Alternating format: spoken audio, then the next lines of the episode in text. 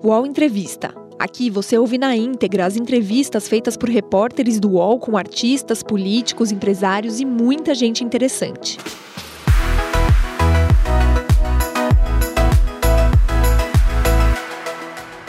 Filho de uma costureira e de um segurança, Datena nasceu em Ribeirão Preto em 1957. Ainda jovem, conseguiu um emprego em uma rádio e logo sua voz marcante conquistou os ouvintes da região. Foi convidado para trabalhar como repórter da Globo Local e depois migrou para o jornalismo esportivo da Band. Ainda no jornalismo esportivo, tentou seguir a carreira na Record, mas a emissora decidiu demitir seus 15 repórteres esportivos. E é aí que a carreira do então repórter tem uma virada definitiva.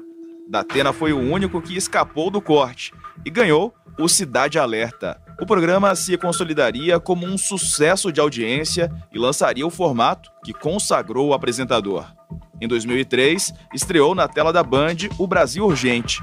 Comandou o programa por oito anos, até ser seduzido em 2011 por uma proposta de voltar à Record. O casamento, no entanto, durou apenas 43 dias. Com a saída relâmpago, o apresentador voltou à emissora do Morumbi no programa que comanda até hoje. Datena também já fez investidas na tentativa de embarcar na política. No fim da década de 80, a convite de Antônio Palocci, conterrâneo de Ribeirão Preto, filiou-se ao PT. A ideia era transformar o então repórter em candidato a vereador da cidade, mas Datena desistiu da ideia. Se filiou ao PP em 2015 e anunciou sua pré-candidatura à Prefeitura de São Paulo no pleito do ano seguinte, mas não levou a proposta à frente. Em 2018, o filiado ao DEM lançou pré-candidatura ao Senado por São Paulo, mas também deixou os planos de lado. No ano passado, chegou a flertar com uma pré-candidatura à Prefeitura Paulistana pelo MDB, mas preferiu seguir no comando do Brasil Urgente. Agora afiliado ao PSL, antigo partido de Jair Bolsonaro, anunciou sua pré-candidatura à presidência da República nas eleições do ano que vem. É isso, assunto que não falta. Seja muito bem-vindo. Bom dia, Datena. Obrigado, Diego. Prazer muito grande estar com os assinantes do UOL. Essa entrevista está sendo transmitida ao mesmo tempo da Rádio Bandeirantes. A gente tem parceria há muito tempo. Josias, que casa linda, hein? Gostou do, ao, ao, ao lado de uma reserva aí em Brasília. É, é diferente do Senado, fica do lado do RDD, onde está o Marcola, um monte de gente lá e no Congresso. Maurício Sticer, companheiro de batalhas aí de coberturas esportivas em Copa do Mundo há muito tempo. Estou aqui para é uma experiência diferente, não é? Geralmente, esse horário eu estou fazendo um comentário em que eu falo sozinho durante 20 minutos, democraticamente, sem nenhuma interferência, e falo, falo, falo, falo. E confesso que é uma, uma emoção diferente, apesar de quase 50 anos de carreira, estar tá aqui dando uma entrevista para pessoas que eu gosto, Diego, eu não conheço, estou tendo o é. prazer de conhecer agora. O Josias, eu sou fã, e o Maurício Sticer é um irmão que eu ganhei durante esse tempo todo de cobertura e gosto muito, mas ele não confunde, graças a Deus, a amizade com, com profissionalismo e sempre faz críticas corretas no momento certo, perguntas ácidas. Aliás, é muito legal você ser criticado corretamente por um, por um amigo do que ser elogiado por um inimigo. Né? Então, é mais ou menos essa forma de pensar. Acho que dá para a gente bater um papo legal aqui. Vamos nessa. Espero que eu cause aqui uma boa impressão da Atena, uma responsabilidade grande. Josias de Souza, bom dia para você. Não amigo. precisa, não tem. Eu que tenho que causar boa impressão. O candidato aqui sou eu, cara. É isso. Vamos falar bastante sobre isso. Oi, Josias, bom dia para você. Bom dia, Diego. Bom dia, Maurício. Bom dia, Datena. Prazer ter você aqui. Oi, Sticer. Bom, bom dia, dia também. Bom dia, Diego. Prazer estar aqui também. Muito obrigado aí pelo convite para participar dessa entrevista. Vamos juntos. Datena, a pergunta primeira é aquela, lógico, né? A gente mostrou aí nessa abertura aqui do programa que você já teve planos, né? Já falou sobre essa possibilidade de entrar na política algumas vezes, mais próximo da, da definição acabou desistindo. E teu nome é, aparece como pré-candidato do PSL à presidência da República no ano que vem. Você já está decidido? Você vai disputar? Há chance de desistir? Como é que está teu coração nesse momento, Datena? Ah, meu coração está com seis estentes. Vai estar tá legal. Agora, o, o, lance é o seguinte: né? é, eu estava vendo ali, primeiro que quando começam a falar de você, parece obituário. Normalmente, é, a Band não fazia chamada é, sobre o que eu fazia na Band. E um dia o Mitre resolveu fazer uma chamada longa com Alker Blaise e tal.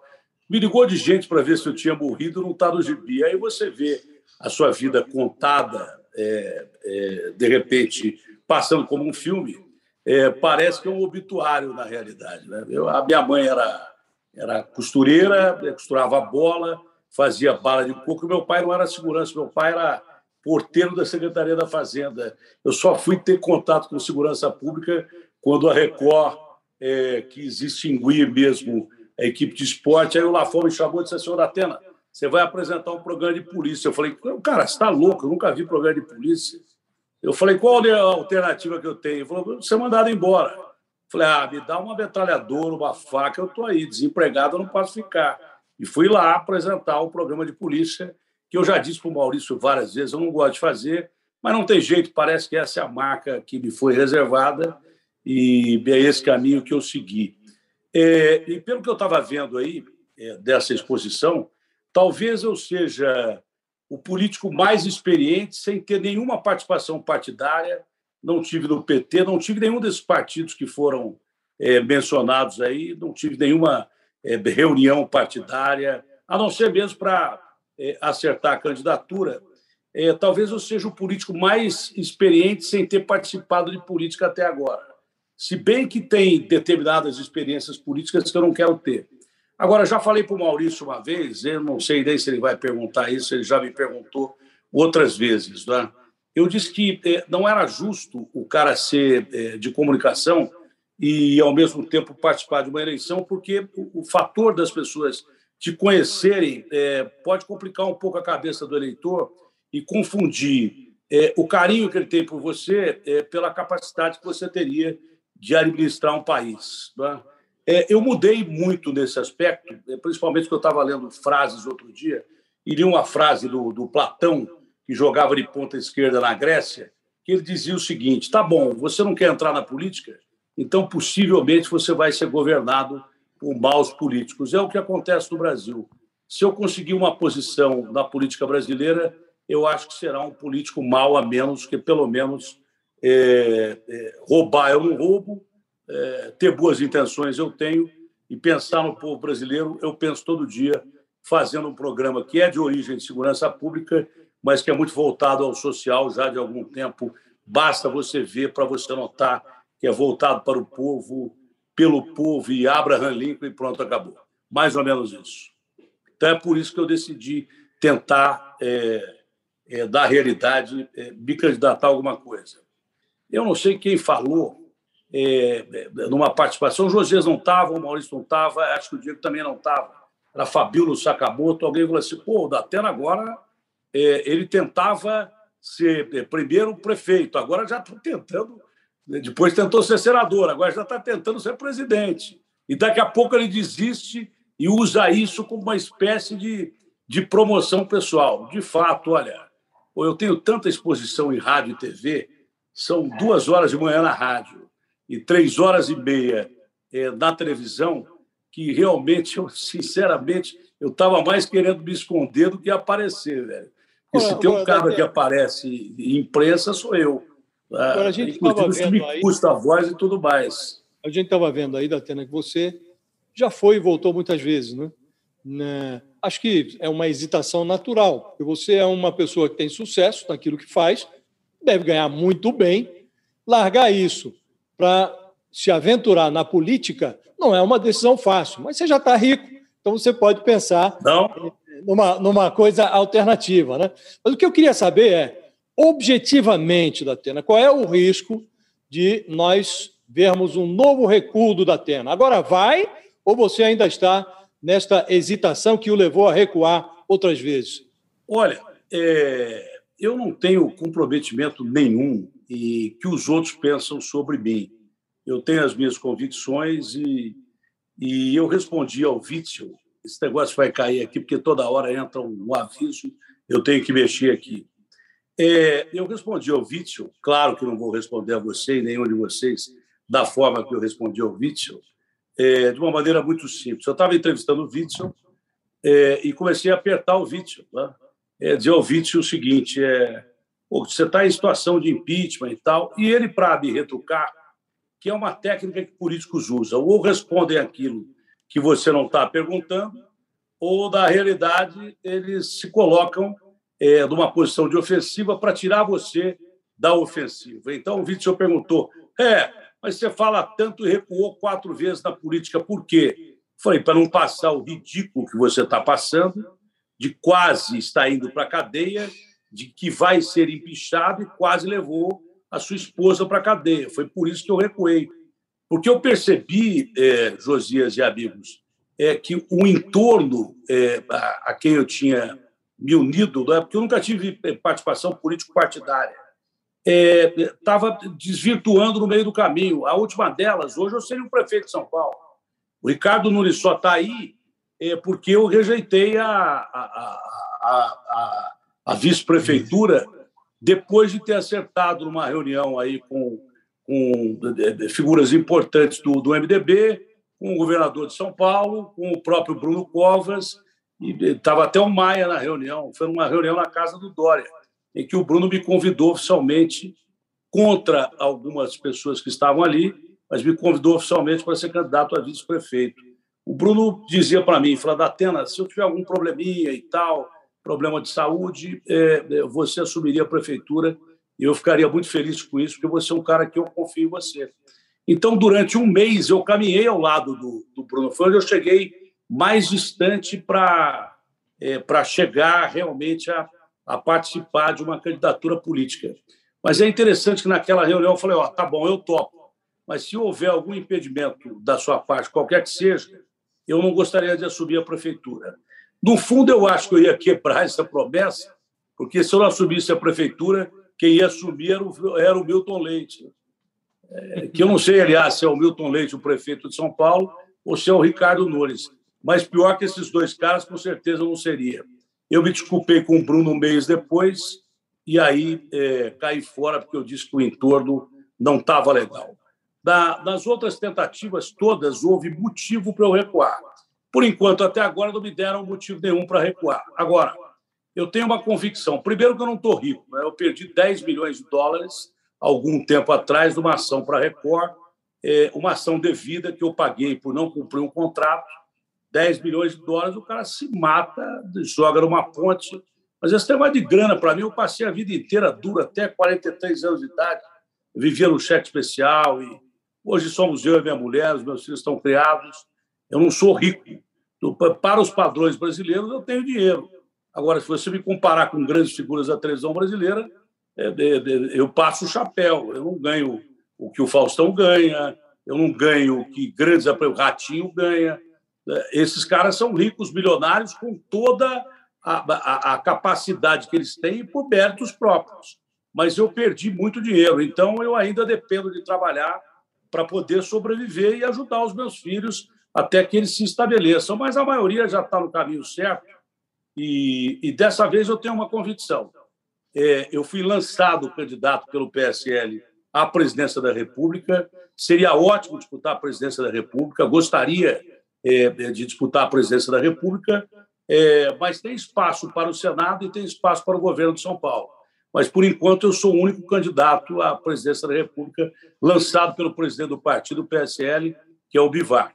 Atena, você, é, nos últimos três anos, é, teve, por é, mérito seu, um, um, a possibilidade de entrevistar o presidente Bolsonaro muitas vezes.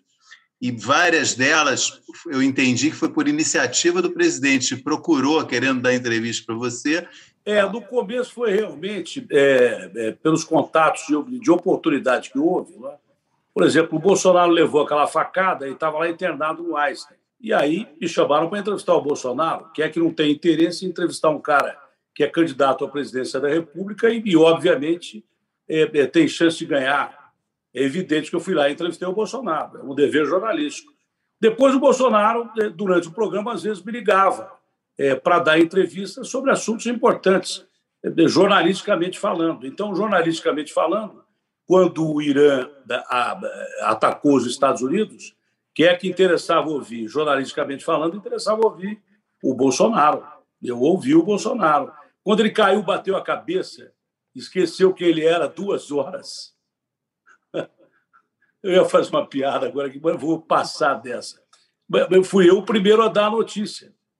E, e quando ele queria falar alguma coisa e ligava para mim e falava, eu emendava perguntas que ele não respondia para outros jornalistas. Como ele tinha me ligado, ele era obrigado a responder. Eu perguntei para ele uma vez se ele ia dar golpe. Claramente, há muito tempo atrás. Falei: você vai dar golpe? É, Datena, você acha que quem vai dar golpe vai avisar? Bom, agora ele está avisando, né? Mas, enfim, surgiu realmente por uma, uma questão de oportunidade e depois passou a ser uma fonte jornalística importante em momentos difíceis do país. Você vai e faz entrevista com o presidente da República, é claro, o cara é o presidente da República. Agora há pouco o UOL estava transmitindo uma entrevista ao vivo do presidente Jair Bolsonaro, que é o segundo colocado das pesquisas, com possibilidade de reeleição ou não, mas o UOL estava transmitindo a entrevista da Rádio Jornal, que acho que é lá de Recife. Isso. Entendeu? Então, é claro que o presidente da República é sempre uma grande entrevista e o que ele fala é importante. Pelo menos era, né? Porque agora, quando o Bolsonaro fala, o dólar sobe, a gasolina sobe, a comida sobe e a democracia fica arranhada. Mas é, eu sempre entrevistei o Bolsonaro, é, jornalisticamente falando, nem sempre fiz boas entrevistas. É, eu faço entrevista todo dia. Teve uma época que eu fiz aqui na rádio a maioria só de entrevistas políticas, maioria gritante, é, disparadamente gritante. Na TV isso estava acontecendo também. E depois eu resolvi dar um tempo na TV, até por conta é, de uma série de detalhes. É, o programa flui de uma outra maneira. Eu criei esse bordão só no nosso. A gente começou a entrar no social por causa da pandeconomia, da crise da economia durante a pandemia, e deu muito certo. O jornal está indo muito bem tem menos polícia hoje, mais social. É capaz de ter mais polícia no Jornal da Band e no Jornal Nacional e nos outros jornais do que tem no meu programa hoje em dia. Tem ainda, mas o social é uma parte importante do jornal.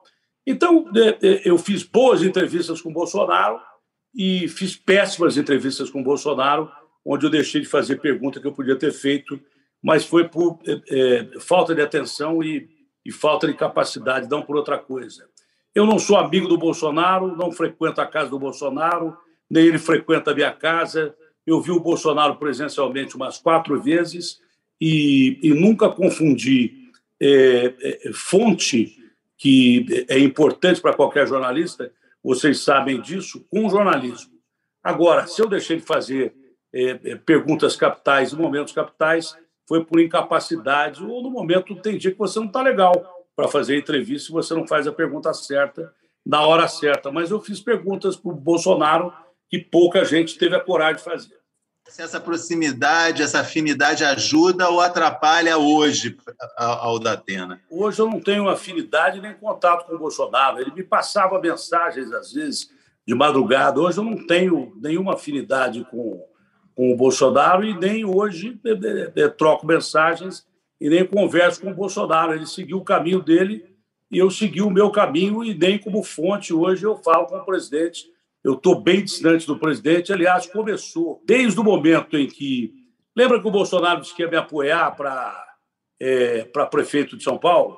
Lembra? Ah, vou apoiar o Datena para prefeito de São Paulo. Eu falei, olha, se ele quiser apoiar, é o presidente da República, pode apoiar e tal. E logo em seguida ele mudou de ideia e resolveu apoiar o, Celso Russubano. Está tudo certo.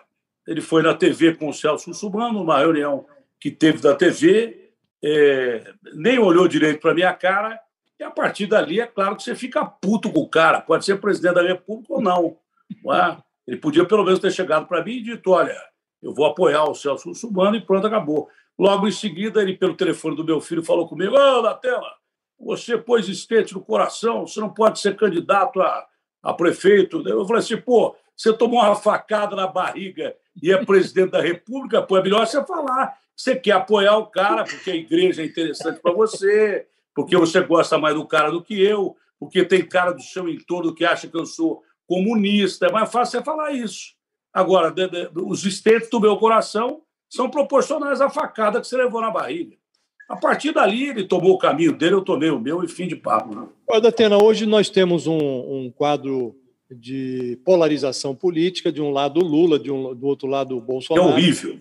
Os dois são candidatos, têm é, popularidade, um para estar em primeiro, outro para estar em segundo, mas eles também têm é, taxas de rejeição que são muito altas.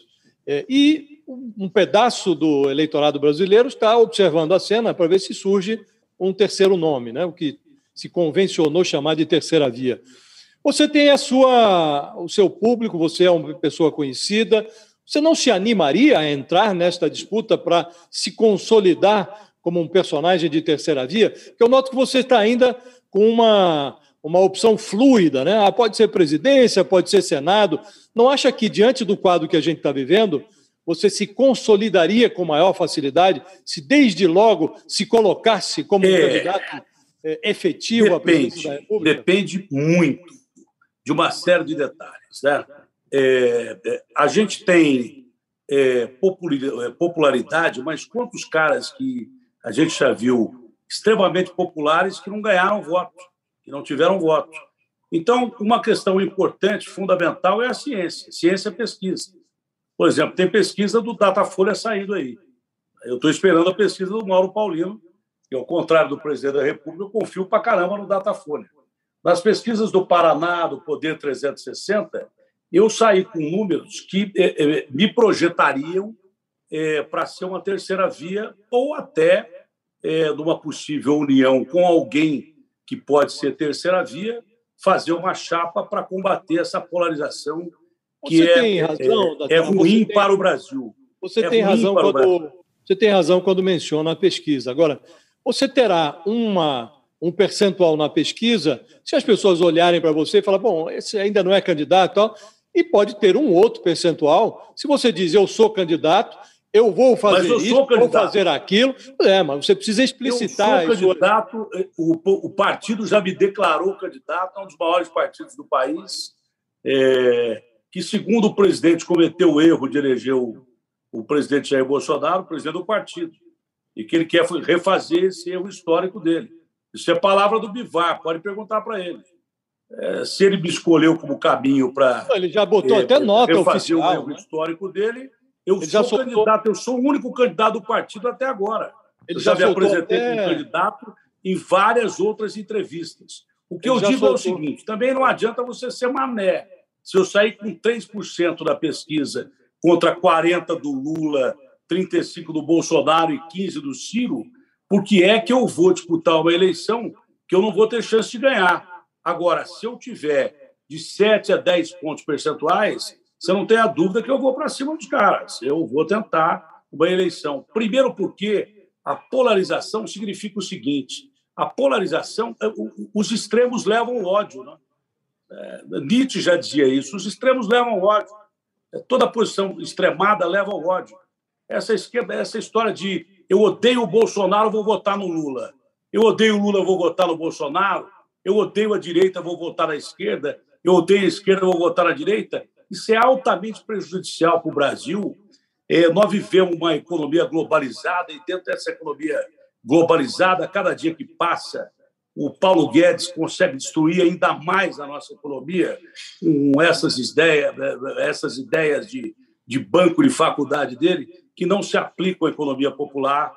É, nós vivemos uma fase muito difícil e o Paulo Guedes não consegue achar o ponto ideal é, é, para uma assistência ao povo. Alguma coisa parecida com a social-democracia, que ele deve ter estudado muito, do Keynes, não é? que é o social né, do empregado, isso surgiu lá no século retrasado, é? é? o social que é, dá os direitos ao empregado, mas, ao mesmo tempo, você fortalece o capitalismo que vai dar emprego para quem precisa. Mais ou menos isso. Em época de crise, você dá assistência ao povo, tá? dá emprego ao povo, que é o que ele não dá.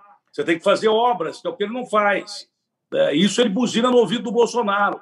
Lembra lá atrás, quando o Bolsonaro queria dar de, de, de 500 reais, o Paulo Guedes propôs, na primeira crise pandêmica, na primeira onda da crise, o Paulo Guedes propôs 200 reais de auxílio emergencial. E lá atrás a gente não estava tão quebrado quanto agora, como ele disse que, que a gente está. É? E aí a Câmara votou 500, Bolsonaro deu 600. O próprio Paulo Guedes interrompeu esse auxílio emergencial, que na verdade é uma miséria, é uma miséria. Os 600 já representam é, uma miséria, mas é o que tem para hoje. Estava é, salvando muita gente, estava conseguindo tirar o brasileiro de uma situação difícil. Ele corta o auxílio emergencial e, e, e divide em três parcelas, que na verdade não são três, que são pagas em 45 dias, né, e viram quatro, cinco, e depois estende essa miséria para mais três meses. Ninguém consegue sobreviver com 175, 250 e 375 com a gasolina a R$ reais, um alimento a cada dia. É porque o cara fala, o, o, o economês é muito difícil de entender. Mas o que é commodity? Commodity é o que você come, arroz, feijão, açúcar. Com a economia do Paulo Guedes, ele está praticamente dolarizando a economia. Tá? Dolarizando a economia, o seu salário derrete no bolso. Essa porcaria de auxílio emergencial que dá, derrete no bolso. Você chega para comprar arroz, feijão, açúcar no mercado, o seu dinheiro já não vale, já não é mais. Até meu papagaio está concordando comigo aqui. É, é, chega na, na, na, porta do mercado, é, você tem o sem teto, você tem o sem terra e agora tem o sacola vazia. Que o cara entra de sacola vazia ou a senhora entra de sacola vazia e sai de saco cheio.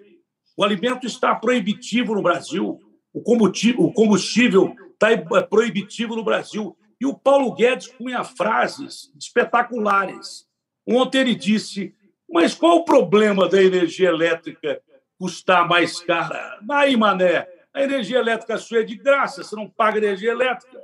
Agora, para quem tem contas a pagar, quem tem energia elétrica que não pagou lá atrás e quebrou agora, que estão cortando a luz, a energia elétrica é fundamental. Qual o problema da energia elétrica custar mais cara? Se ele não pensa no povo, é, por exemplo, o reaquecimento da economia. A economia depende, as indústrias dependem de energia elétrica. Se pagar mais caro pra, de, de energia elétrica, vai ter que demitir. Num país que ele diz que o IBGE é da época da pedra lascada, na realidade, ele diz isso porque ele acha que ele inventou a roda, porque da pedra lascada é ele. O Brasil não tem 15 milhões de desempregados. Se você for botar na conta do, na ponta do lápis, não tem menos, como ele diz. Tem de 30 a 50 milhões de subempregados, empregados escravos e, e, e sem emprego, gente que já desistiu. Da, da época do governo Dilma Mantega, foi a pior fase recessiva do Brasil. Nós tivemos o azar de pegar é, é, essa fase econômica ruim, já com milhões de desempregados, e na economia globalizada, aumentar o número de empregados. Só na cidade de São Paulo são 60 mil moradores de rua e alguns microempresários. Você vê que o cara vai lá é, pegar o sopão, pegar a comida, ou é cara que foi recentemente para a rua, perdeu até empresa e vai com a família inteira para a rua e não tem teto, não tem casa, né? e que hoje está morando na rua. É, para esses caras, o ministro da Economia não está olhando. Aí o Bolsonaro diz assim: oh, eu não entendo nada da economia, por isso que o Paulo Guedes tem um grande coração, é porque ele não entende nada de economia mesmo. Se ele for é, é, observar a economia do Paulo Guedes, quem prega calote é, simplesmente dá um péssimo recado ao mercado. Dizia o seguinte: o Paulo Guedes é o cara ideal para o mercado financeiro. Como é que você pode ser um cara ideal para o mercado financeiro se você prega calote de precatório? É, aquilo que você deve para o governo, você tem que pagar com juros de bora, questão ele toma tudo. E o que você tem para receber, você não recebe. Isso afasta o investimento da, da, da nossa indústria interna, né, com medo de calote no governo. É, isso afasta investimento externo, investimento de dinheiro bom, é, investimento que a gente precisa para ter obras, para desenvolver a nossa indústria, para gerar emprego. O ministro da Economia que vem e diz que vai dar calote, aumenta o risco Brasil, aumenta o desemprego e, na realidade, num português bem claro, o povão que já está ferrado e morrendo de fome fica pior ainda. Então, o Bolsonaro disse que o Paulo Guedes tem um coração grande. Só se ele tiver como eu, com seis estentes no coração. Eu não, nem sei se ele tem coração, a não ser que ele tenha um problema de coração como eu. Aí o coração aumenta mesmo. O UOL Entrevista volta já.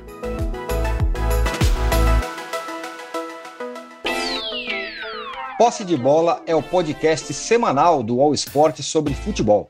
Às segundas e sextas-feiras, eu, Eduardo Tironi, converso com Juca Kifuri, Mauro César Pereira e Arnaldo Ribeiro sobre o que há de mais importante no esporte favorito do país.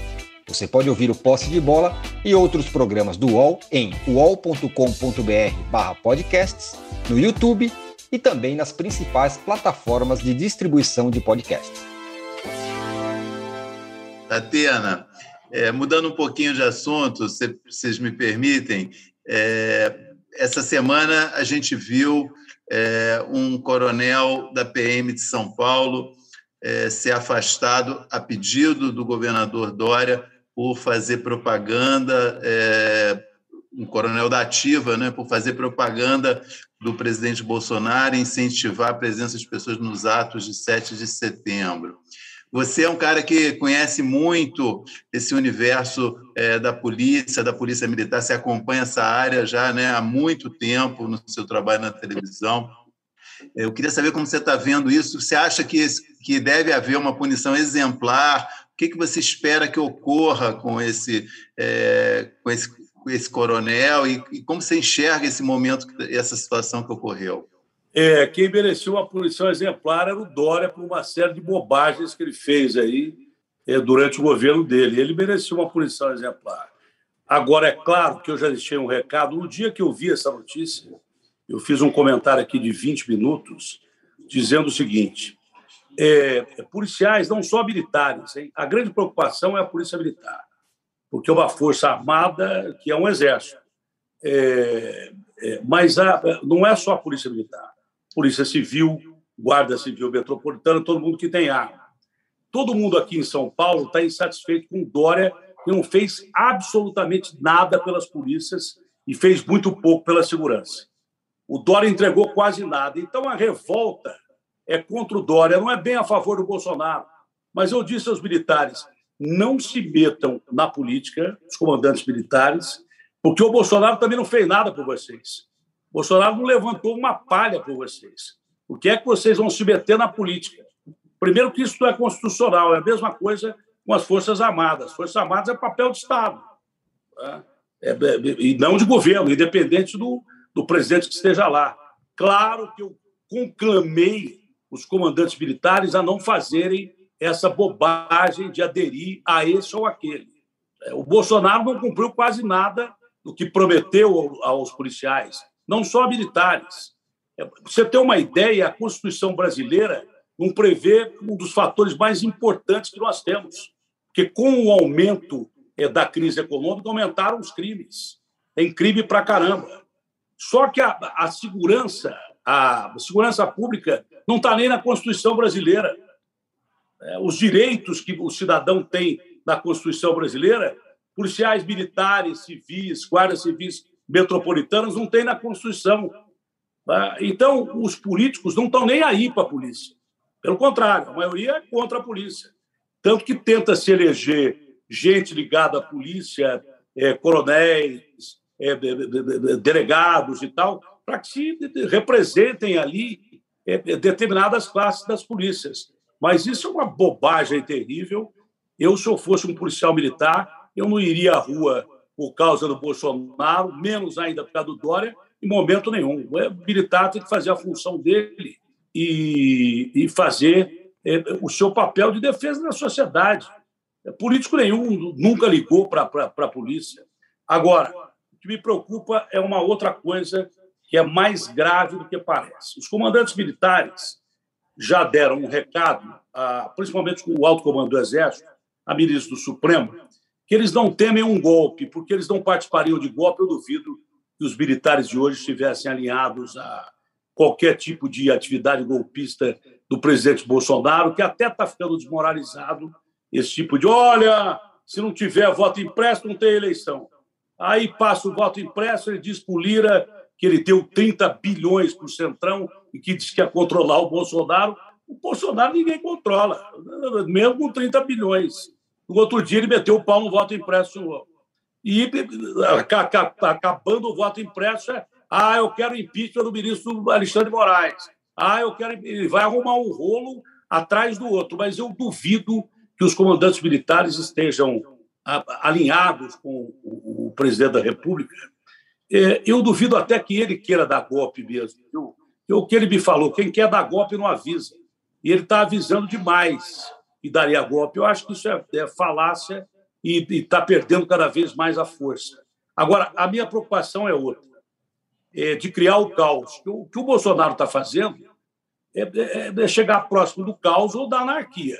Tá? Eu perguntei ao Santos Cruz, que era aliado dele até outro dia, fez parte do governo dele, falei, olha, essas demonstrações de tanque na rua, isso aí eu me lembrava na época da Guerra Fria, quando o Khrushchev botava lá, o, antes o Brezhnev, botava lá os tanques na pasta do, do Kremlin, mísseis e coisa parecida, né? como esse baixinho maluco norte-coreano faz lá é na capital da Coreia do Norte. Eu falei, isso é um negócio mais de, de regimes fechados, é, é, é de esquerda e tal. Aí o Santos Cruz me, me, me aparteou, como a gente diz no interior.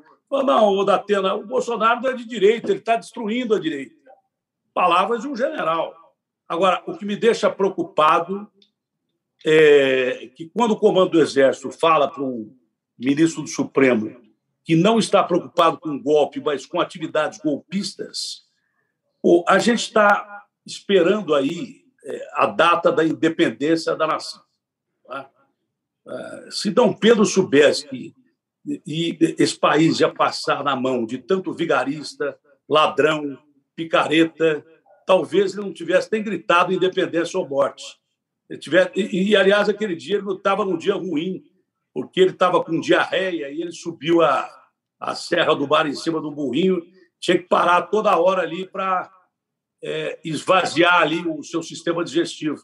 Quando recebeu a notícia é, de que Portugal queria aumentar impostos ou coisa parecida, aí subiu no burrinho, foi nem no cavalo branco e gritou independência ou morte. Nós nunca fomos independentes de coisa nenhuma, a gente sempre dependeu de alguma coisa, mesmo porque a nossa Constituição diferente da Constituição americana, por exemplo, e a maioria das constituições, foi feita por políticos, ela é causuística e tem necessidade de ser emendada toda hora. A Constituição americana tem quatro, cinco páginas e nunca foi mudada. Os caras tentam tirar a arma da mão do povo, mesmo quando há massacres internos e que se vê que a arma. Agora mesmo, com a invasão do Capitólio, quem é que podia imaginar é, é que o, o, o Capitólio né, é, de repente, o Congresso deles lá, quando é que você poderia imaginar é, que o Capitólio, que é o Congresso deles, seria invadido por aquele bando de maluco insuflado pelo Trump, que foi o pior presidente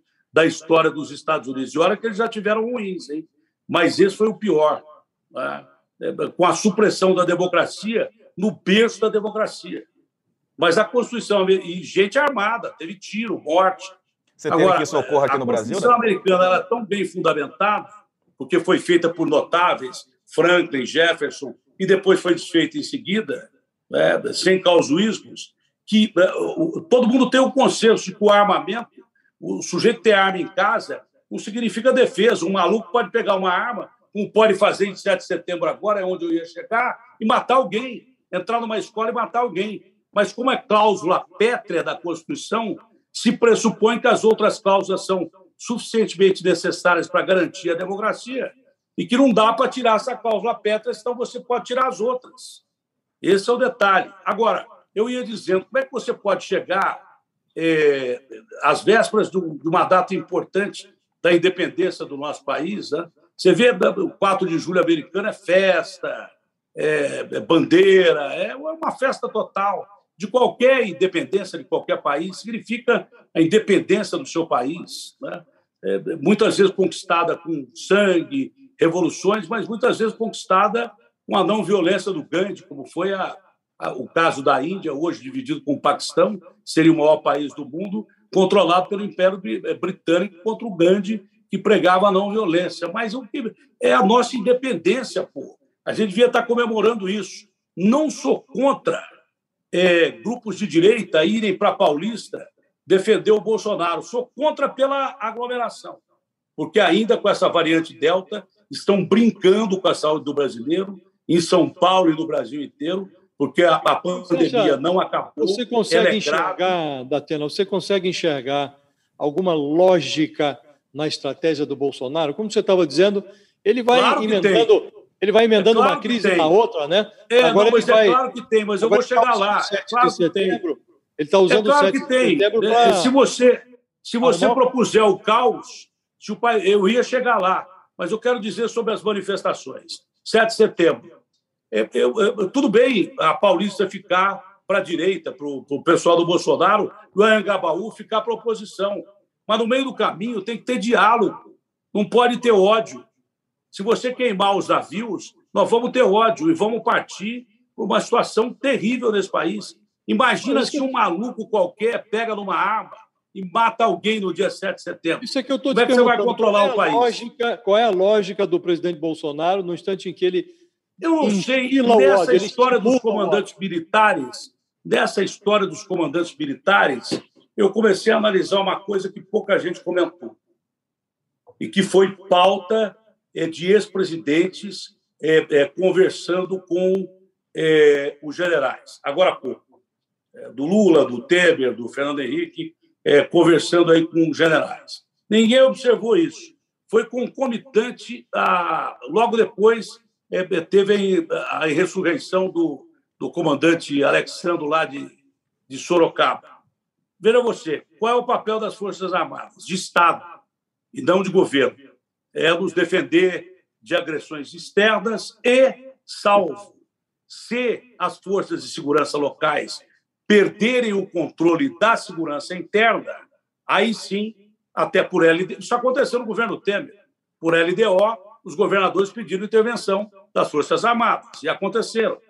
Por determinação do presidente Temer, por entender que a corrupção na polícia, da, da Polícia do Rio de Janeiro estava muito grande, ele determinou a intervenção e ele foi sábio naquele caso, porque era para prender o pezão. Foi sábio, se bem que podia ter prendido o pezão. Só que ele, ele interveio é, como presidente da República e, para não parecer um golpe de Estado, que ali foi uma intervenção, não foi o governador quem pediu, ele preservou o pezão, mesmo sabendo que o pezão era um dos ladrões desses governadores todos do Rio de Janeiro que saquearam o Rio de Janeiro, que acabaram com o Rio de Janeiro. Mas para não caracterizar uma intervenção política, ele preservou o pezão e foi preso logo depois. Não enche o saco esse negócio de toda hora aparecer, coisa que não me interessa aqui. O time da Grécia foi campeão de futebol de salão. Ah, na tá próxima entrevista eu aprendo a tirar isso aqui. Bom, mas terminando, a lógica que você perguntava, né? é, é, dentro do papel constitucional das Forças Armadas, se você perder o controle interno do país, é, com as forças de segurança regulares, é, significa Polícia Civil, Polícia Militar, Guarda Civil Metropolitana, principalmente Polícia Militar. E eu não sei se você está lembrado que um dos assuntos tratados pelo, pelos é, é, ex-presidentes da República com os generais passou por uma frase do general dizendo o seguinte: olha, nós das Forças Armadas garantimos a posse de quem quer que for, quem quer que seja. Quem quer que seja eleito vai tomar posse. Agora, o que me preocupa são as forças de policiais militares, que são forças praticamente do Exército, né, é, que podem escapar ao controle dos senhores governadores. Logo depois, aquele comandante de Sorocaba, que já apareceu abraçado com Dória várias vezes, prega a ressurreição. É, muito por causa do Dória também, porque o, o Dória, eu repito, ele é odiado pela Polícia de São Paulo. Cara. Ele é odiado pela Polícia de São Paulo. Ele não fez nada pela Polícia de São Paulo. E, e não andando nem tanto pelo Bolsonaro, como o Bolsonaro também não fez nada pela Polícia do Brasil. Mas esse adendo, está me entendendo, Josias? Se você perde é, o apoio das polícias militares e há insurreição em estados com as polícias militares, aí haveria um motivo constitucional de intervenção de Forças Armadas. É aí que eu acho que mora o perigo. Certo. Datena, a gente está falando aqui sobre possibilidade de golpe, outros problemas todos, mas há um desafio enorme que o mundo todo está passando, que é a pandemia, né? Que a gente está aqui observando também, tem a CPI é, da pandemia trazendo algumas questões, né? Como, por, por exemplo, esses contratos contrato da Covaxin, tem outros contratos sendo também alvos de investigação por parte da CPI e de outras esferas também. Quero entender contigo como é que você está acompanhando esse assunto e o desempenho do Brasil, né? E esse desafio que não acaba agora. Você mesmo mencionou a variante Delta, ou seja, é um problema que vai persistir, vai perdurar e a gente vai ter que lidar com ele mais tempo. Como é que o Brasil tem enfrentado e esse desafio daqui para frente, Datena? Ah, o desempenho do Brasil é péssimo da pandemia desde o começo O desempenho do Brasil é horroroso no controle da pandemia, tanto na parte sanitária quanto na parte econômica, é lamentável. É um desempenho que é, ele tem que ser é, é, realmente analisado, é, em alguns casos tem que ser julgado, se bem que duvido que seja. Primeiro que essa CPI chegou muito mais longe do que a gente esperava. Foi isso que desesperou um pouco o governo. Ele começou a bater num tema de corrupção que beirou o Planalto, bateu nas portas do Planalto. Até aí, é, se dizia que o Bolsonaro era negacionista, que os filhos dele tinham problema, mas corrupção no governo não havia existido. Quando começaram a falar de vacina, começou-se a perceber é, a criação de dificuldade para vender facilidade. Isso chama-se corrupção. Quando isso bateu às portas do governo, com essa administração desastrosa, ou diziam que o Pazuello era um mestre em logística. Você imagina o Pazuello administrando é, uma guerra com o Brasil? A gente perdia a guerra em dois minutos e meio. O que ele fez de bobagem no Ministério da Saúde, eu diziam que ele era um gênio da logística, ele fez uma bobagem atrás da outra, mas uma atrás da outra. Estava no lugar errado, na hora errada, não entende nada de saúde e, pelo jeito de logística, também não. Agora, resta saber até onde, até onde é, houve crime e até onde houve incompetência. Há evidências de crime? Há. Há evidências de crime em compra de vacina, em, em retardo de compra de vacina. Eu me lembro que em outubro do ano passado, mas isso já existia em agosto, que eu entrevistando o Barão, direto de Nova York, o Barão me disse: olha, eu tive com um, um presidente da, é, de alto escalão da Pfizer, um CEO da Pfizer, que disse que ofereceu hoje ao governo brasileiro, isso em outubro do ano passado, final de, de outubro, do final de setembro é, do ano passado. O cara ofereceu 70 milhões de vacinas ao Brasil pela metade do preço, mesmo porque usou o Brasil como plataforma de teste. É, o Brasil é, é, foi usado como plataforma para todas as vacinas, não é porque a gente é legal e Deus é brasileiro. Porque nós temos uma plataforma científica fantástica é, para desenvolvimento de vacinas, que a gente tem aqui doença que é, os gringos nem sabem que, que existem, chikungunya, dengue, malária. Você fala isso para gringo, o gringo acha que é ET, que é coisa de Marte. Então, nós temos uma plataforma científica fantástica e o melhor programa de vacinação do mundo. E temos uma, uma, uma população em microclimas diferentes, num país continental, que é miscigenada. Então, não tem lugar melhor e com um número de casos enorme, como aconteceu no auge da pandemia. Acontece agora. Ontem nós perdemos só para os Estados Unidos de novo. E eu vou chegar lá com a questão da pandemia. É porque eu entrevisto o Dória um dia. Eu tive um infarto três dias depois que eu entrevistei o Dória quando eu estava conversando com ele, eu falei assim, Dória, vem cá, você vai abrir tudo de novo é, por causa das eleições do Bruno agora e tal? Não, não é por causa das eleições. É porque eu falei, não, eu, o comitê de contingência diz para você não abrir agora. Então você vai provocar um caos aí. Essa história que você falou, que o pior já passou, o comitê de contingência é, do coronavírus, doutor Boulos de Companhia Limitada, disse que é o contrário. Aí ele grita comigo assim: você não é médico. Eu falei, você também não, Mané. Só que além de você não ser médico, você não ouve médico.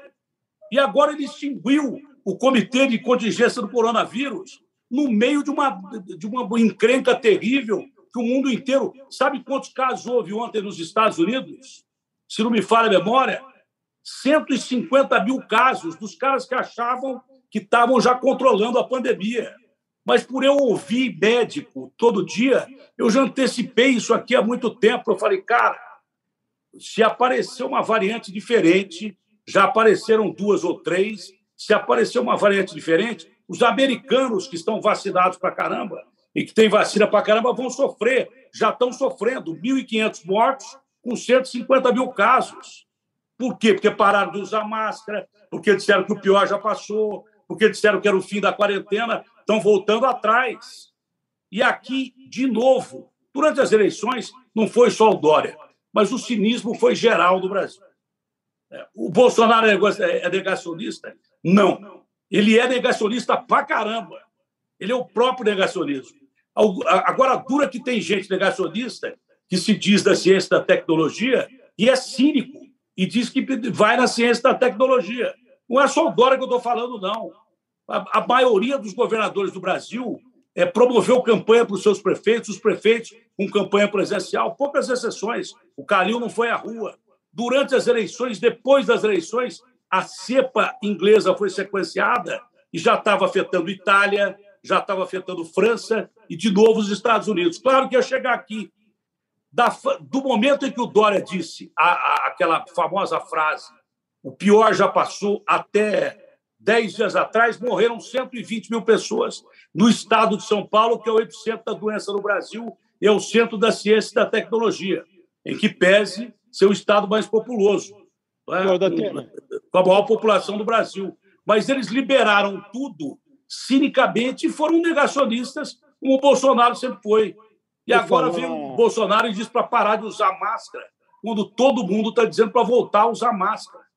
Então, nós controlamos mal a pandemia, há suspeita de fraude em compra de vacina, não só a compra de vacina, respiradores, sedativos desapareceram. Sedativos são necessários. O cara que não está sedado, o respirador não funciona porque o cara não consegue respirar sem o sedativo. E não é só para a Covid. Quantos morreram de infarto que não puderam ser operados ou irem para a UTI porque sumiram com sedativos? Você entendeu? Então, há, há aqui, evidência do Rio de Janeiro, hospital de campanha, esse ABAS que operou durante 16 anos aqui em São Paulo, fez hospitais de campanha que os caras fecharam a toque de caixa, quando o IABAS, o mesmo IABAS daqui, é, prometeu sete hospitais de campanha para o Witzel no Rio de Janeiro, entregou um e-mail e um quebrado, e deu um calote de, de, de, quase 800 milhões de reais no Rio de Janeiro.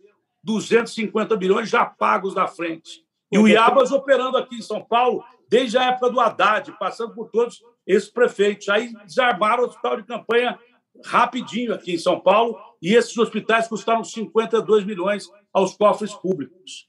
Então, meu irmão, é, é, há suspeita de todo tipo é, de corrupção e fraude durante a pandemia. Há suspeita. Agora, tem que provar que foi crime. Nós estamos falando, da Atena, de cinismo e corrupção, e eu queria lhe perguntar uma coisa, objetivamente. É, a gente tem corrupção no Brasil aí, acho que desde a chegada das caravelas, né? Mas nós tivemos aqui, para mencionar os, os governos mais recentes, nós tivemos problemas muito graves nessa área nos governos do PT, Lula e Dilma, com mensalão, petrolão. Na prática, o governo praticamente comprou, com moeda sonante ali, eh, apoio no Congresso Nacional. Agora mesmo, há pouco, você mencionava, e é um fato, o Bolsonaro deu aí 30 bilhões de reais em verbas orçamentárias para o Centrão distribuir. Como Quantos projetos sociais e obras poderiam ser financiadas com 30 bilhões. Estão distribuindo Quantos? aí para os prefeitos sem nenhum controle, sem com absoluta falta de transparência. O que eu queria lhe perguntar é o seguinte: Datena eleito presidente da República, nós sabemos o Congresso que temos e sabemos o método de trabalho dos políticos brasileiros.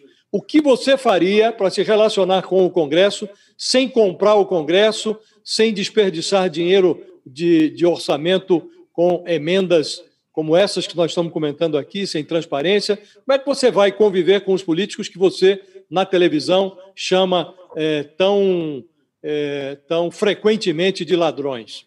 É, é, primeiro que a gente não pode desmoralizar a classe política inteira a uma parte boa, porque senão, você sabe, a gente parte para regime de exceção. Se toda a classe política fosse ruim, a gente partiria para um regime de exceção amanhã. Aí vai ter golpe. Não podemos desmoralizar a classe política inteira há bons políticos. Mas é, eu acho que é, a pergunta tem que ser endereçada primeiro aos senhores congressistas que representam a nação brasileira. Não adianta é, um deputado ou senador ser casto, ser decente, ser honesto, é, fazer obras, cumprir com aquilo que prometeu ao povo, e de repente do lado dele está sentado um ladrão, ele vai lá e vota leis favoráveis a que o ladrão não seja preso que o Palocci, que fez uma delação premiada eh, de 100 milhões de reais, continue na rua. Que o Cunha eh, eh, continue livre, leve e solto. Que o Gedel tenha as suas bedeces, ele, o seu irmão e a sua família metralha. O presidente Lula, é, e eu estou dizendo o presidente Lula, não os eleitores do Lula, estou dizendo o presidente Lula. Com todo respeito, o presidente Lula, ele não foi inocentado, ele foi é, aliciado, por enquanto, é, por uma suspeição do juiz Moro de ter tido relações incestuosas com o Ministério Público durante o julgamento do presidente Lula. E investigações que eu não concordo, mas dizem que foram mal feitas pela Polícia Federal. Eu confio muito da, da, da Polícia Federal. Quanto ao Moro, eu sempre admirei o Moro, mas achei muito estranho o Moro sair é, é do governo e sair da, da, da, do juizado dele lá de primeira instância e ir direto para o governo do Bolsonaro. E depois sair atirando no governo do Bolsonaro. E depois assinar com uma empresa que representa mas, mas, o Debrecht. Você está né? fugindo da pergunta. Você tá não, fugindo, não, eu vou chegar Você está falando de coisas lá. que a gente sabe. Não, mas Quero saber o seguinte: está sentado na cadeira. Você está sentado na cadeira de presidente. Não. Eu estou construindo a resposta. Para que, que um lado seja consertado, ele precisa é, de, de, se autoajudar. Porque se o cara tiver é, como princípio é, é, proteger o ladrão que está sentado do lado dele, aí não adianta nada. Porque esses caras vão ter sempre benéfico. Eu vou terminar, é um dado da realidade. Vou terminar a questão do Lula. Você tá, o Lula deveria tá agora, ser julgado mais só para complicar, só para complicar de uma forma correta. Resposta. Só para complicar a sua resposta. Ser julgado mais uma vez de uma forma correta, pelos caminhos normais. Se eu acho que ele vai ser julgado, eu acho que não. A impressão que eu tenho de verdade, com todo respeito ao Supremo, e tenho, que são figuras notáveis da, da nação, é que prenderam Lula para eleger o Bolsonaro. Porque a esquerda é, vinha de problemas seríssimos de mensalão, é, de, de, de, de, pedalada fiscal e coisas que tais. Aí elegeram a figura do Bolsonaro para nos representar. Viram que tinham feito uma bobagem e soltaram Lula porque não tinha ninguém para ganhar do Bolsonaro. A impressão que eu tenho é essa que me desculpe o Supremo, porque o Supremo tinha, por exemplo, referendado a prisão em segunda instância, que é um estamento burocrático judiciário fundamental, que botou um monte de chefe de PCC, de Comando Vermelho, violentadores, bandidos de, de, de, de alta periculosidade da cadeia, segunda instância. Quando acabaram com a segunda instância, para soltar o Lula, soltaram todo mundo. Agora eu vou chegar à sua resposta. O que, que eu, faria? Se eu só acrescentar, nós, você está falando do Lula, o Bolsonaro tem as rachadinhas dele, agora acabaram de aprovar. Ah, mas eu não isentei o Bolsonaro, não. Não, agora eu não isento o Bolsonaro, não. Acabaram eu, eu de não isento o Bolsonaro. É que eu não queria polemizar para atacar o Bolsonaro de um Lula, porque claro. a discussão aqui não é Lula e Bolsonaro. Claro, Sou eu como candidato à presidência da República. Isso, é isso aí já está polarizado e discutido. Claro. Eu não isento o Bolsonaro. É, Por isso é que eu estou abrindo. O preço, abrindo... outro dia, disse aqui claramente que, olha, eu não tenho prova, mas a família do presidente é toda ligada à milícia ou claro. coisa parecida. Eu não isento ninguém dessa história. mas também não cabe um a mim julgar, mesmo porque se eu disser que o Lula é ladrão, ele mete um processo em cima de mim. Eu não tenho como, hoje como condição de dizer isso. Hoje eu não tenho prova de dizer que o Bolsonaro é miliciano, que a família dele é. Ele me mete um processo e arrebenta comigo. Quem tem que resolver isso é a justiça, é o judiciário. Agora, respondendo a sua pergunta, ninguém é santo aí. Ninguém é, não tem freira que entrou na boate aí, ninguém é santo. E para ter a experiência deles, que o cara fala assim: olha, é, o Datena é um cara inexperiente, o fulano que entra na política, o Luciano Huck é um cara inexperiente, é melhor ser inexperiente do que ter experiência dele. Mas aí eu quero saber, ninguém é santo, mas como é que você vai lidar com o bordel? Essa aqui é a pergunta. Ninguém é santo, Bom, mas. Respondendo ainda a pergunta. Agora acabaram de aprovar o, o procurador-geral. Acabaram de aprovar o Procurador-Geral da República, que não procura nada. Foi numa operação ali do tipo uma mão suja a outra. Esquerda, direita, centro, todo mundo reconduziu o, o Augusto Aras. Mas então, como que ele foi o aprovado? O cenário é esse. Se você foi eleito presidente, como o cenário é esse. Aprovado? Eu quero saber como é que você vai lidar com isso. Como que a PGR foi aprovada pela CCJ? Quando ele cunhou uma frase que foi capa do UOL, durante a CCJ, ele disse exatamente o seguinte: olha, eu estou ao lado dos políticos e acho que a Lava Jato foi um terror, foi pavorosa e que prendeu muita gente sem ter condição de prender. Ali ele ganhou os políticos. Aí os caras votaram dele, seis ou cinco não votaram. E o Cajuru, inclusive o senador Cajuru, que é meu amigo, disse na cara dele que não aprovava o, o, a PGR porque ele engavetou tudo. Bom, respondendo à sua pergunta, que é o que eu faria se eu fosse presidente. Bom, primeiro que eu não sei, porque eu nunca fui presidente. Mas eu tenho certeza que eu faria uma coisa. Quem fosse pego roubando ia ter que ser investigado. Quem me fizesse uma proposta é, é, é, canalha é, de, de cargos sem meritocracia, de, de verba para me manter refém, seria denunciado imediatamente, publicamente, e pensaria até em fazer alguma coisa parecida com isso aqui que nós estamos fazendo. Botar uma câmera dentro do, do meu gabinete e dizer o seguinte: sou fulano de tal, diga o seu nome. Ah, meu nome é tal, o senhor representa aqui partido. Ah, tal partido. O que, que o senhor quer? O que, que o senhor veio pedir para mim aqui? Cargo, verba, para quê? Com que objetivo? Fala aí. E essa seria uma das primeiras providências. Ah, se isso é viável, eu não sei. É provável que os caras me matassem é, com seis do primeiro tempo, mas eu começaria por aí. Quem me fizesse qualquer proposta indecorosa que fosse contra o povo e que beirasse a prevaricação, né, porque jamais seria corrupto como muitos desses caras foram.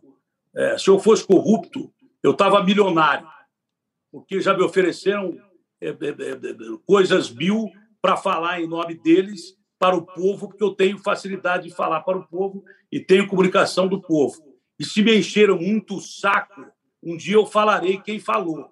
Se me torrarem muita paciência, eu falarei quem me propôs coisas indecorosas e canalhas.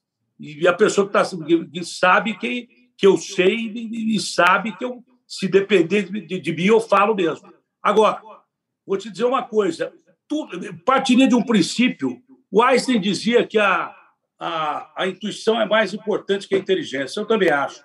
Porque com inteligência você pode é, partir de dados já levantados e tentar descobrir alguma coisa. A intuição não. A intuição te coloca diante de coisas novas para você chegar a descobertas como ele chegou é, de uma maneira impressionante. Mas é impressionante o que me passam de mensagem. Deve ser por causa da audiência do UOL, que é um negócio fora do comum. Bom, mas enfim, o, o Josias, respondendo a sua pergunta intuitivamente, tudo que me fosse apresentado com possível sacanagem para com o povo, roubalheira, é, é, é, é cargos que não, não são é, de meritocracia, tudo que viesse nesse bojo e que a gente rejeita, eu denunciaria imediatamente como presidente da República, mas antes de como presidente da República, como cidadão brasileiro. É, Datena, Pô, você fazer a última pergunta? Não. Estão querendo me sacanear, hein? Datena, você é um cara. Muitas vezes você já falou isso, você tem uma relação muito boa, de muita proximidade, muito respeito com o Johnny Saad, que é o dono da Band. E eu, eu acho, entendo que também muitas vezes a tua hesitação em sair da Band para ir para a política também teve uma ligação, a sua ligação com a Band. Você tem uma, né, um respeito, um carinho, a Band te acolheu em vários momentos. E eu tenho a impressão que você hesitou um pouco também, até o peso que você representa positivo para a Band, né? Quer dizer, você é um, né, um esteio de audiência, de faturamento, você tem uma, uma importância para a Band. Eu te pergunto se nesse momento, agora, com a, a Band contratando Faustão, se isso também de alguma maneira tem alguma pode te ajudar nessa decisão, você ficar mais tranquilo em deixar a Band e partir para a política. Se isso de alguma maneira entra na, nesse, nesse, no, nos pesos que você está, nas medidas que você está pesando nessa decisão, você vai realmente sair da televisão para ir para a política. Pô, cara, é a mesma coisa que o PSG contratar o Messi. Né? Se eu fosse o Mbappé, eu não ia para o Real Madrid. Né? Eu queria jogar eu, Mbappé, é, Messi e Neymar. Eu não iria para o Real Madrid. Agora que o Faustão está chegando na Band, eu amo o Faustão e acho um dos maiores comunicadores de todos os tempos, seria o momento ideal para eu ficar na Band. Se com um monte de cabeça de baga que eu trabalhei há muito tempo, se com um monte de cara que tentou me derrubar dentro da Band, uns até já morreram e foram para o inferno. É, eu fiquei lá. O, o, que mais me motivaria a ficar na Band, de verdade, seria a chegada do Faustão, que é um amigo querido e um comunicador maravilhoso. Agora, respondendo a sua pergunta, é verdade. Se o Johnny falar para mim, eu não quero que você vá para a política, eu não vou. porque é, eu tenho um respeito pelo Johnny, pela família toda, mas pelo o Johnny especial, é, pelo Ricardo, a Rosana, a família toda, mas pelo Johnny, que é um irmão um pouco mais velho do que eu. Né? É, mas, pelo jeito, o Johnny também. É, eu não sei se ele quer se livrar de mim, mas meio que ele está me aconselhando a, a entrar na política dessa vez. E, e, se eu receber conselho dele, do Mitre, é, do Rodolfo, principalmente do Johnny, é, eu vou. Agora, se ele me disser não entre, eu não entrarei. Mas acho quase impossível não entrar na política dessa vez. Hoje eu sou candidato oficial do PSL e único à presidência da República. Tá, tem muita gente no partido que não quer, mas o presidente me convidou e o articulista político Rueda, os dois me convidaram. A Janaína fez o primeiro contato. Então, hoje eu sou candidato à presidência da República. Ah, mas tem gente no partido que prefere votar no Bolsonaro. Bom, é, se partido fosse legal, não chamava partido, né? chamava inteiro. Concorda comigo? Então, não posso responder é, pelo partido. Mas, respondendo a sua pergunta, seria uma honra eu continuar na Band com o Faustão lá. Espero que o Faustão. Espero não, tenho certeza que, pela capacidade dele, ele vai arrebentar. É muito legal é, ter o Faustão na Band companheiros novos que estão chegando. A Band está numa fase excepcional. Eu espero que ela melhore cada vez mais. Mas sabe aquela coisa de eu achar que é, eu posso fazer mais pelo meu país? Posso fazer mais pelo meu país? Mesmo que é, no momento em que eu já respondi ao Josias, é, perto do povo brasileiro, eu tenho dinheiro. Perto de gente que tem dinheiro, eu, eu não tenho grana, porque a minha grana perto desses caras é irrisória. Do próprio Faustão, é irrisória. Ninguém resiste a perder carro, casa, 10 milhões de dólares e, e, e fica impune a isso. Eu, de verdade, é, nunca liguei muito para grana. Eu fui ganhando grana porque os caras foram me dando, eu fui pegando. Né? E claro também que o salário influencia. É um salário é, é, razoabilíssimo. É claro que na hora de você é, é, é, pensar em tomar uma atitude, você pensa no salário. E, de fato, o Josias tem razão, já pensei nisso outras vezes, mas hoje esse não é o caso. Eu tenho uma intenção enorme de entrar para a política e, de verdade, fazer alguma coisa pelo povo brasileiro, porque eu já percebi uma coisa: não adianta nada você ficar gritando na televisão contra esses caras, porque esses caras, aliás, me criam um problema terrível.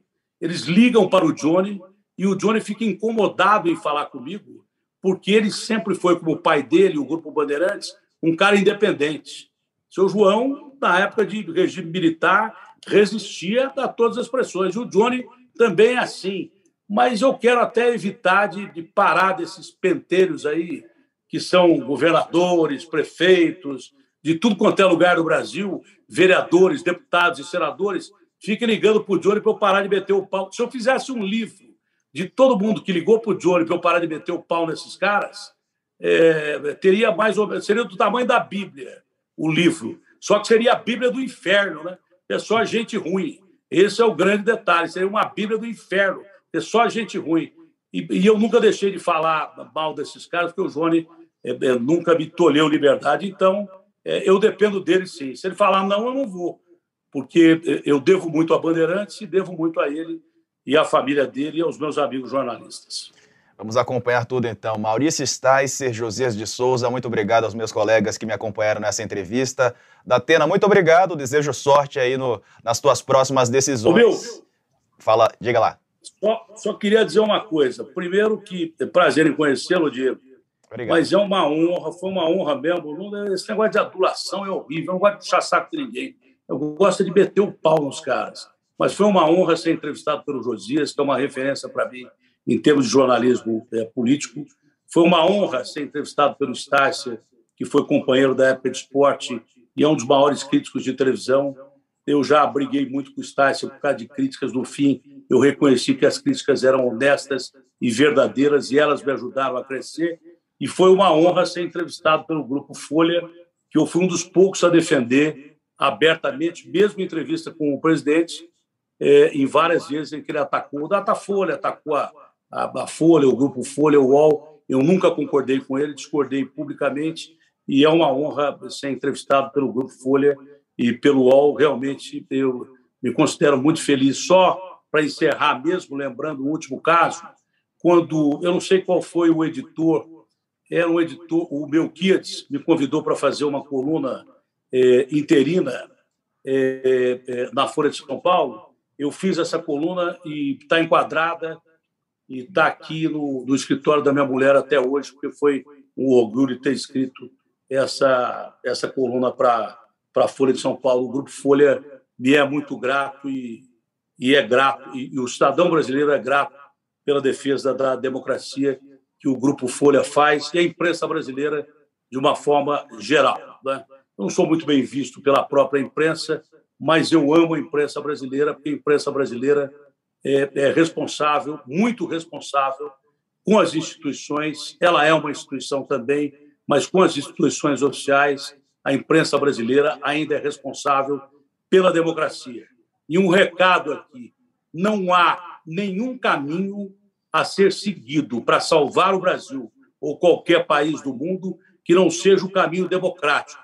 Nem que a gente tenha que morrer pela democracia, o caminho é o caminho das urnas e urnas eletrônicas.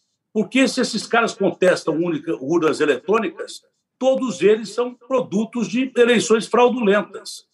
É, não é? Eles foram todos eleitos por urnas eletrônicas. Pergunta para eles se eles querem anular a eleição agora e fazer uma eleição daqui a um mês, porque eles acham que as urnas eletrônicas são fraudadas. Se elas são fraudadas, do, do presidente ao ponto esquerda, todos eles foram eleitos de uma forma fraudulenta. Pergunta se eles querem eleição daqui a um mês. Abração.